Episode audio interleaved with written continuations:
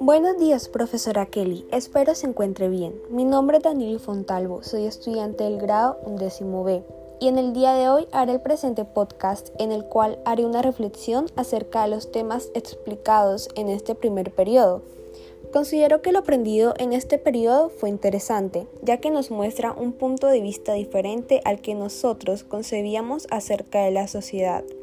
Nos muestra los problemas que hay en ella, basándose desde el tema ético y moral hasta un tema religioso. Lo cultivado en este periodo fue muy valioso para mí, ya que nos mostraba, como dije anteriormente, los problemas que hoy en día sufre la sociedad, causados principalmente por la mano del hombre. Algunos problemas pueden ser la desigualdad, la pobreza, la corrupción, entre otros. Basados en la siguiente frase del Papa Francisco, la cual dicta lo siguiente.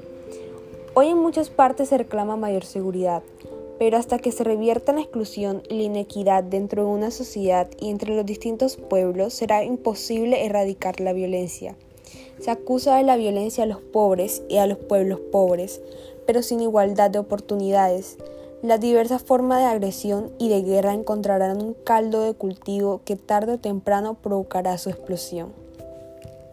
Esta busca mostrarnos una realidad basada en las perspectivas religiosas que hoy en día alrededor del mundo se vive.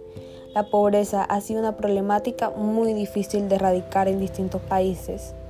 Se culpa a la persona pobre por los problemas causados en esta, pero no nos damos cuenta que la delincuencia o la corrupción no son culpa de los pobres. Todos de alguna u otra forma hemos apoyado de manera indirecta estas causas sin darnos cuenta del error que estamos cometiendo. Concentrado un poco en lo basado en las clases, las problemáticas que hoy en día se ven en la sociedad no son posibles de erradicar tan fácilmente. Pero si tenemos en cuenta los deberes, derechos y valores en nuestra vida diaria, estos tal vez serían más fáciles de erradicarlos y en el futuro ver un gran cambio en la sociedad. Ayudemos al prójimo y no culpemos a nadie de los errores que nosotros mismos cometemos. Sé consciente de tus acciones hacia el mundo y ten en cuenta cuáles son los principios que contribuyen a la sociedad.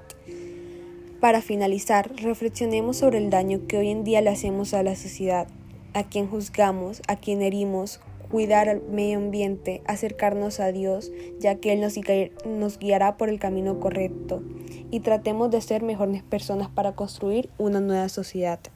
Muchas gracias por escucharme, que tengan un feliz y bendecido resto de día.